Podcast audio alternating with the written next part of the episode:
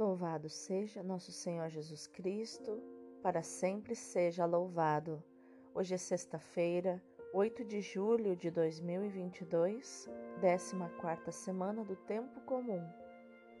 Santo Eugênio III, rogai por nós. Pai Santo, Pai querido, Pai amado, nós te adoramos e te bendizemos, porque tu tens cuidado de nós porque tu és soberano sobre todas as coisas. Teu é o poder, o reino e a glória para sempre. Envia teu Espírito Santo, Pai, para remexer na terra do nosso coração, para receber a, a semente da palavra de Deus, que é o próprio Jesus. Queremos estar atentos a todo o movimento do céu em direção a nós. Eu quero estar atenta, Pai, a todo o movimento do céu, da tua mão em direção a mim. Fala, Senhor, eu preciso ouvir a tua voz. Eis aqui a tua serva. Fala ao meu coração nesta palavra de hoje. Amém. Inspirai, Senhor, as nossas ações, para que em vós comece e em vós termine tudo aquilo que fizermos. Em nome do Pai, do Filho e do Espírito Santo. Amém. Rogai por nós, ó Santa Mãe de Deus, para que sejamos dignos das promessas de Cristo. Amém.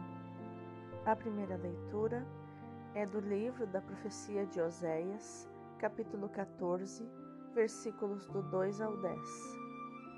Assim fala o Senhor: Volta, Israel, para o Senhor teu Deus, porque estavas caído em teu pecado. Vós todos encontrai palavras e voltai para o Senhor, dizei-lhe: Livra-nos de todo o mal e aceita este bem que oferecemos, o fruto de nossos lábios. A Assíria não nos salvará não queremos montar nossos cavalos, não chamaremos mais deuses nossos a produtos de nossas mãos. Em ti encontrará o órfão misericórdia. Ei de curar sua perversidade, e me será fácil amá-los. Deles afastou-se a minha cólera. Serei como orvalho para Israel, ele florescerá como o lírio e lançará raízes como plantas do Líbano. Seus ramos hão de estender-se, será seu esplendor como o da oliveira, e seu perfume como o do Líbano. Voltarão a sentar-se à minha sombra e a cultivar o trigo, e florescerão com a videira, cuja fama se iguala à do vinho do Líbano que tem ainda Efraim a ver com ídolos? Sou eu que o atendo e que olho por ele. Sou como o cipreste sempre verde. De mim procede o teu fruto. Compreenda estas palavras o homem sábio. Reflita sobre elas o bom entendedor. São retos os caminhos do Senhor, e por eles andarão os justos, enquanto os maus ali tropeçam e caem. Palavra do Senhor, graças a Deus. O salmo de hoje é o 50. Minha boca anunciará o vosso louvor. Tende piedade, ó meu Deus, misericórdia. Na imensidão de vosso amor, purificai-me. Lavai-me todo inteiro do pecado e apagai completamente a minha culpa mas vós amais os corações que são sinceros. Na intimidade me ensinais sabedoria, aspergi-me e serei puro do pecado, e mais branco do que a neve ficarei. Criai em mim um coração que seja puro, dai-me de novo um espírito decidido. Ó Senhor, não me afasteis de vossa face, nem retireis de mim o vosso Santo Espírito. Dai-me de novo a alegria de ser salvo e confirmai-me com o Espírito generoso. Abri meus lábios, ó Senhor, para cantar, e minha boca anunciará vosso louvor. Minha boca anunciará vosso louvor. O evangelho de hoje é Mateus, capítulo 10, versículos do 16 ao 23. Naquele tempo, Jesus disse aos seus discípulos: Eis que eu vos envio como ovelhas no meio de lobos. Sede, portanto, prudentes como as serpentes e simples como as pombas. Cuidado com os homens, porque eles vos entregarão aos tribunais e vos açoitarão nas suas sinagogas. Vós sereis levados diante de governadores e reis por minha causa para dar testemunho diante deles e das nações. Quando vos entregarem, não fiqueis preocupados como, como falar ou o que dizer. Então, naquele momento, vos será indicado o que deveis dizer. Com efeito, não sereis vós que havereis de falar, mas sim o Espírito do vosso Pai é que falará através de vós. O irmão entregará à morte o próprio irmão, o pai entregará o filho, os filhos se levantarão contra seus pais e os matarão. Vós sereis odiados por todos por causa de meu nome, mas quem perseverar até o fim, esse será salvo. Quando vos perseguirem numa cidade, fugi para outra. Em verdade vos digo, Vós não acabareis de percorrer as cidades de Israel antes que venha o Filho do Homem. Palavra da salvação, glória a vós, Senhor. Agora, vejamos o contexto da palavra de hoje.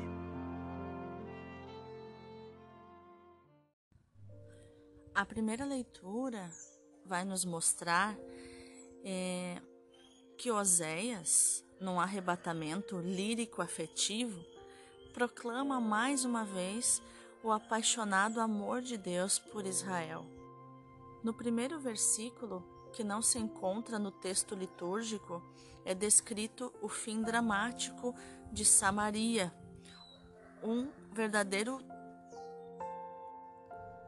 pico, auge do horror. Mas a esse pico corresponde outro pico, o do amor de Deus. A estrutura do capítulo 14 é de uma celebração penitencial. Há que se tomar consciência do próprio pecado é um convite muitas vezes repetido pelos profetas, como vemos em Amós 5, do 21 ao 24, Isaías 1, do 10 ao 17, Miqueias 6, do 6 ao 8, o Salmo 50, do 8 ao 21, o, o Salmo 51, dos versículos 18 e seguintes, né? Diante do arrependimento do povo, já convencido da inutilidade e do prejuízo do recurso para potências estrangeiras, né, como Assur na Assíria, e a ilusória e da ilusória confiança nas próprias iniciativas, Deus vai garantir o futuro esperançoso do povo. Curarei a, a sua infidelidade, os amarei de todo o coração, porque a minha cólera se afastou deles. A decisão de Javé provoca uma reviravolta que o profeta expressa com imagens de extraordinária beleza. Serei para Israel como o orvalho, florescerá como um lírio e deitará as raízes como um cedro do Líbano.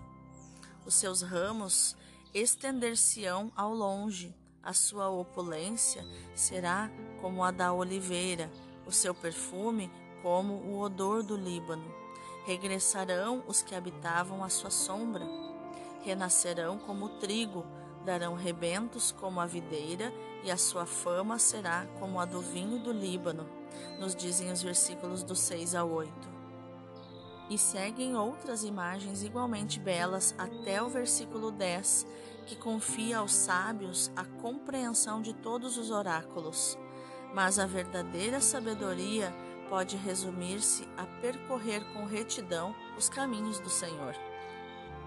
Já no Evangelho, o nosso texto reflete a profecia de Jesus sobre a sorte dos seus discípulos, mas também a experiência posterior da Igreja, que descobriu todo o sentido das palavras do seu Senhor e Mestre. Quando Mateus escreveu, já muitos discípulos tinham sido presos, levados aos tribunais e executados por causa do nome de Jesus. O judaísmo oficial, pelo ano 70, declarou excomungados da sinagoga todos aqueles que confessassem que Jesus é o Messias. E surgiu ou acentuou-se a divisão e o ódio nas famílias, uns a favor de Jesus e outros contra. Os discípulos, particularmente os missionários, são comparados ao Cordeiro, que tira o pecado do mundo, como nos diz João 1, 29. Aquele que carregou sobre si os nossos pecados e os nossos sofrimentos para realizar o projeto de Deus que quer salvar todos os homens. Isso nós vemos em Isaías 59, 11 e em 1 Timóteo 2, versículo 4. A mansidão e a não violência do missionário não são fraqueza nem masoquismo, mas vivência de duas virtudes aparentemente opostas: a prudência da serpente, como exercício de inteligência vigilante, realista e crítica, e que evita também o engano, e a simplicidade da pomba, como exercício de um procedimento límpido e confiante próprio de quem sabe estar nas mãos de Deus Pai, poderoso e bom. Nos tribunais, há que confiar na presença e na ação do Espírito. O futuro do discípulo não é moleza. O mal gera o mal e abala as próprias relações familiares. Mas quem suportar ser odiado, não pelos seus crimes, mas por causa de Cristo, será salvo. Então, já tendo o contexto dos textos de hoje, vamos meditar mais profundamente nesta palavra. A primeira leitura nos ensina que não há poderes humanos capazes de nos salvar. A Assíria não nos salvará, como diz o versículo 4. Também projetos baseados na autossuficiência, tal como uma religião imaginada e construída à nossa medida, não são fiáveis. Nunca mais chamaremos nosso Deus a uma obra das nossas mãos, diz o versículo 5. Só Deus pode salvar. Só junto de ti o órfão encontra compaixão, nos diz o versículo 5. É Deus que constrói o reino em nós e a nossa volta também. O segredo para a vida, para a ultrapassagem das situações difíceis, é o coração habitado por Deus. Fazer memória, recordar permanentemente a Deus é um modo eficaz para ser habitado por Deus e produzir frutos, ou melhor dizendo, deixar que o seu Espírito produza os seus frutos em nós e por meio de nós no nosso apostolado. Lembrando que a palavra recordar é trazer de volta ao coração. Jesus não promete facilidades aos seus discípulos, pelo contrário, lhes apresenta um quadro espantoso de provações, de perseguições, de traições. É, no nosso, nos nossos dias, né, uma expressão muito comum de se dizer é Jesus dá a real para os seus discípulos. Né? Ele não omite nada do que eles vão passar, do que eles vão experimentar. Mas existe um ditado que diz assim: quem não tem por que morrer, não tem por que viver. Só encontramos de fato o nosso propósito de vida quando encontramos aquele propósito pelo qual podemos morrer por ele. O mundo resistirá à graça da mensagem evangélica, porque ela exige conversão profunda, exige uma mudança, uma transformação profunda na nossa alma mas o Senhor promete estar com eles para lhes dar coragem e inspirar as palavras adequadas. Ele diz: Quando vos entregarem, Não vos preocupeis nem como a vez de falar, nem como a vez de nem com o que a vez de dizer. Nessa altura vos será inspirado o que tiverdes de dizer. Não sereis vós a falar, mas o Espírito do vosso Pai é que falará por vós, nos diz Mateus 10, do 19 ao 20. Perceba que nem sempre eu trago para o modo de falar de hoje, né, para o nosso modo de falar contemporâneo, mais popular, as leituras, né? Porque no fundo eu gosto desse jeito bíblico de falar. Eu gosto das palavras bíblicas. Eu gosto do vós, do tornareis, sabe?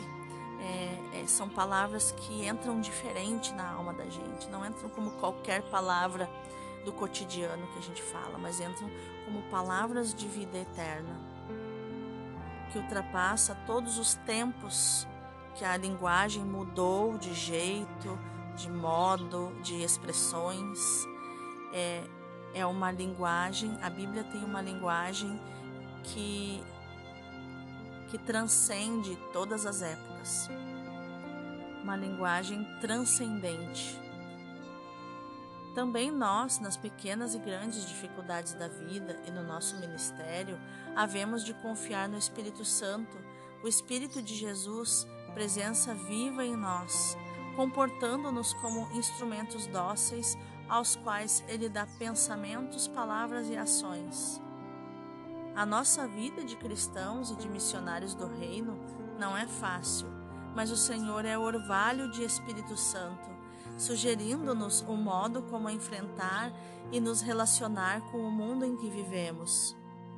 Ele nos ajudará a sermos simples na busca de Deus e de tudo o que é verdade de amor. Nos ajudará a ser prudentes no discernimento dos caminhos que não nos afastem dessa verdade.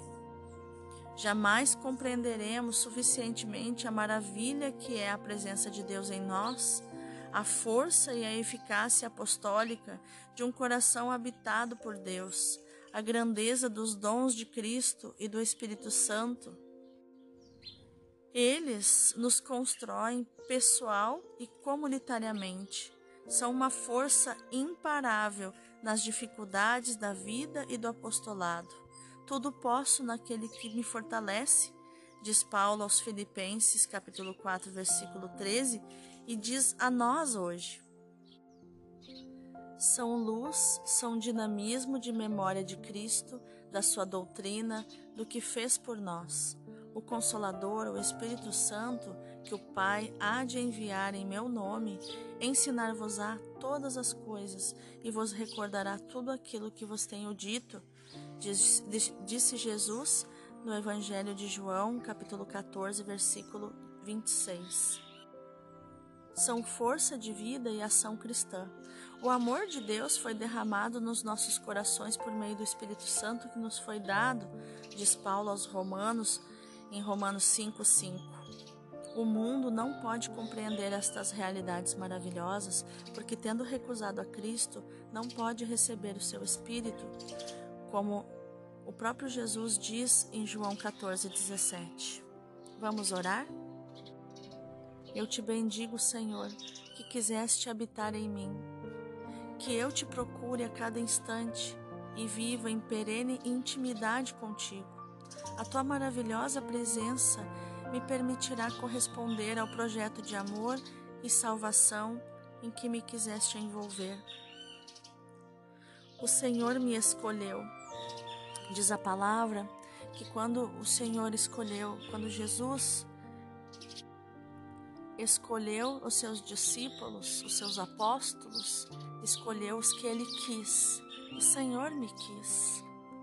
Que maravilha ser escolhida por ti, Jesus.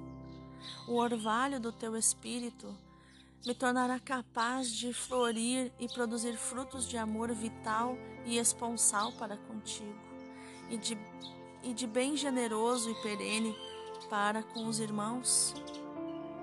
Faz-me mansa na força do teu amor, faz-me capaz de perdoar, de compreender os outros, ainda que não possa ou não deva partilhar das suas ideias, do seu credo ou das suas ações.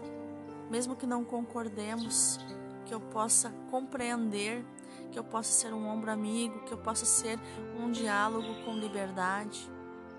Que eu, habitada por ti, Senhor, seja sempre para todos presença do teu amor que salva. Amém.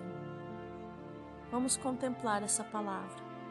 A igreja colocou a festa da dispersão dos apóstolos depois de todo o ciclo dos mistérios de Nosso Senhor, no momento em que ela nos vai fazer reler na liturgia durante os meses de verão, o relato da vida apostólica levada durante três anos pelo Salvador em companhia dos seus apóstolos. Mais tarde, Nosso Senhor lhes dirá que os envia como cordeiros para o meio de lobos. Precisarão de uma grande coragem, sustentada por um grande amor de Deus, porque serão perseguidos como os profetas foram outrora. Este mundo corrompido e corruptor lhes diz: é a vós. A este mundo corrompido e corruptor, diz Jesus aos seus apóstolos, são vocês, meus apóstolos e meus discípulos escolhidos e fundadores da minha igreja, que a que pertence converter este mundo, convertê-lo reconduzi-lo a mim pelo espetáculo das vossas virtudes, não menos que pelo poder da vossa palavra. Sereis os profetas do novo povo de Deus, como os de outrora, sereis perseguidos, mas sede orgulhosos e felizes, porque a vossa recompensa será grande no céu. Ah, que lindo isso, né? Que linda essa missão de ser discípulo de Jesus de ser apóstolo da palavra de Deus. E que a nossa ação no dia de hoje, meu irmão, minha irmã, seja meditar, proclamar e viver esta palavra de Mateus 10, 20. Não sereis vós a falar, mas o Espírito do vosso Pai é que falará por vós. Deus abençoe o seu dia.